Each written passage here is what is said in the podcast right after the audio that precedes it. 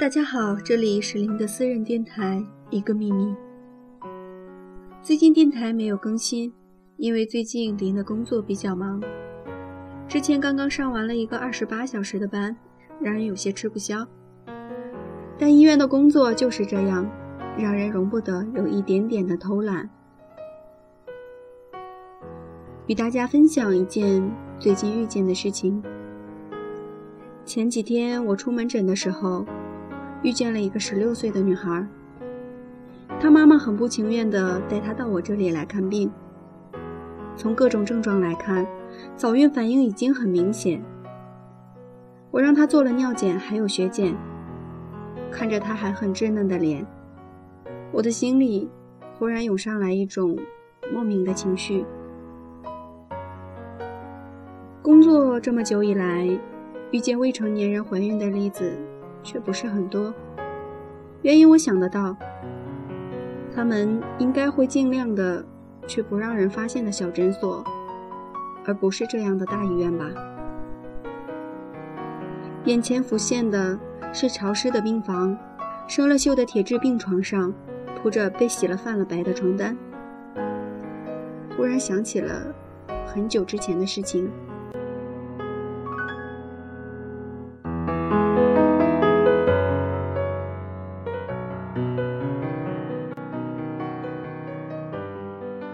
现在想来，我的同桌于丽莎会怀孕，也并不是那么让人惊讶的事情了。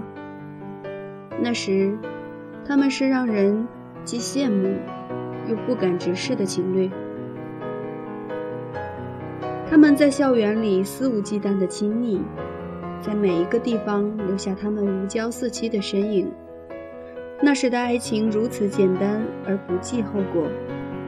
好像只要有了身边的那个他，就拥有了全部。但现实却容不得你有半秒钟的思考。是指是我替于丽莎买的。我们坐公交车去了附近郊区的一个小药店。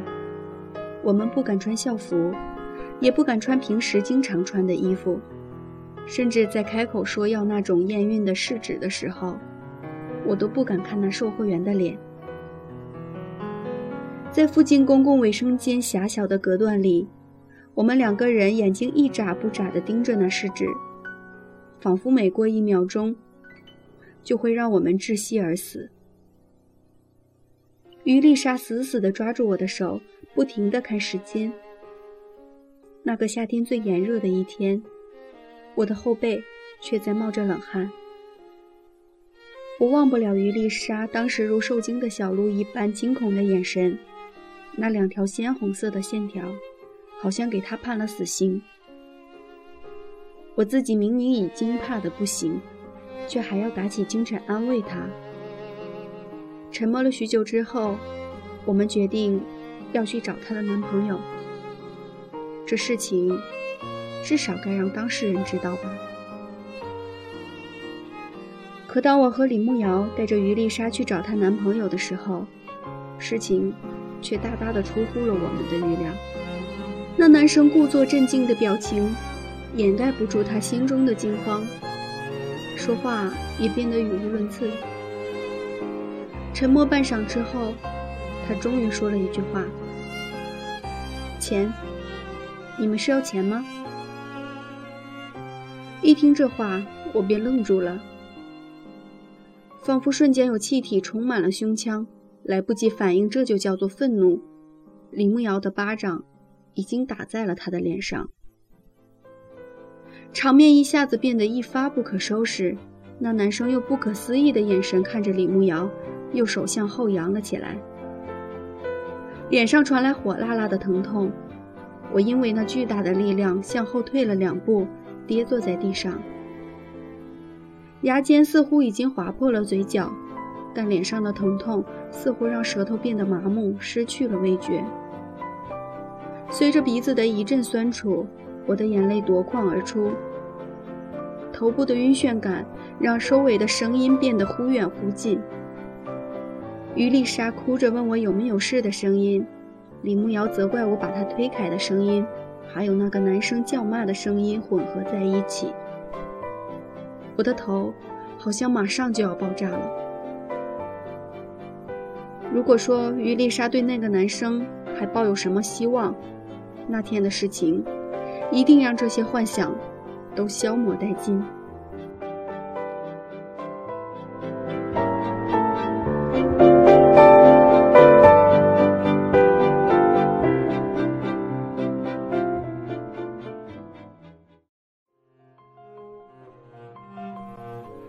时我们还不知道流产对于一个女人来说意味着什么，只是那巨大的恐惧与失望，促使于丽莎选择了那个不起眼的小镇做。幸好，还不算晚，要留吧。这是那个女医生对于丽莎说的话。她吞下那两种药片，我们手拉手坐在病房的床上，我问她。害怕吗？他没有看我，手抖得厉害，一字一顿地说：“我后悔。”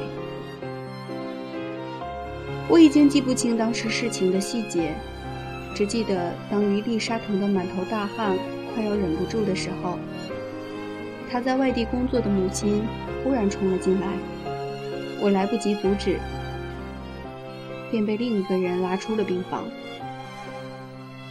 我们肩并肩地站在病房的走廊上，后背是即使在夏天也让人觉得冰冷的医院的墙壁。病房里打骂的声音渐渐变成了无力的哭声与疼痛的叫喊声。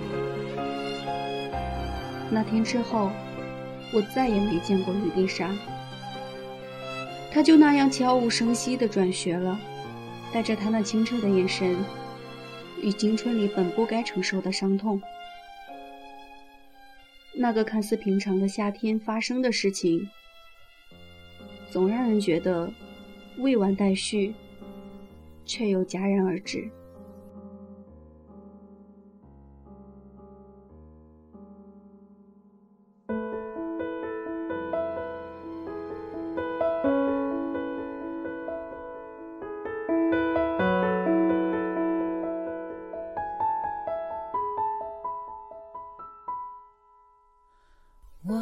再见到于丽莎是前不久，听一个同学说，她居然与我在同一个医院工作，要了她的联系方式，才又与她联系上。此时的她已经不是当年弱不禁风的样子，偶尔还会有与不讲理的患者争论的时候。那时你转学去了哪里？又发生了什么？这样的话我没法问出口。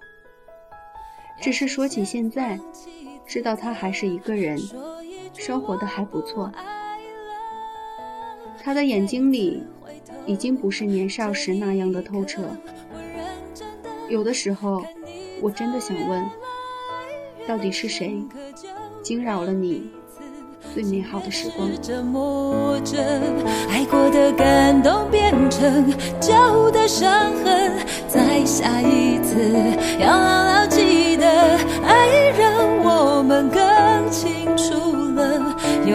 你的快乐，可有些温柔不能重蹈覆辙，我也不再等，要为自己活。着，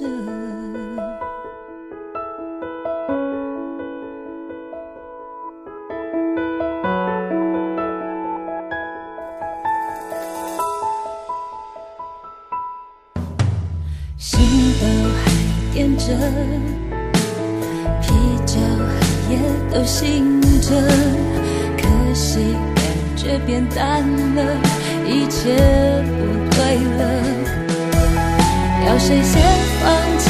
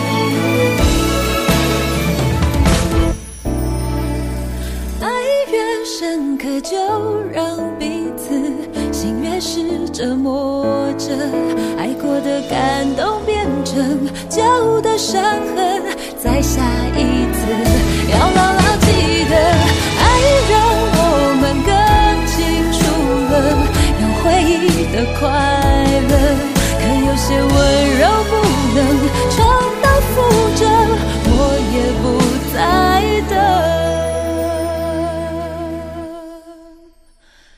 要为自己活着。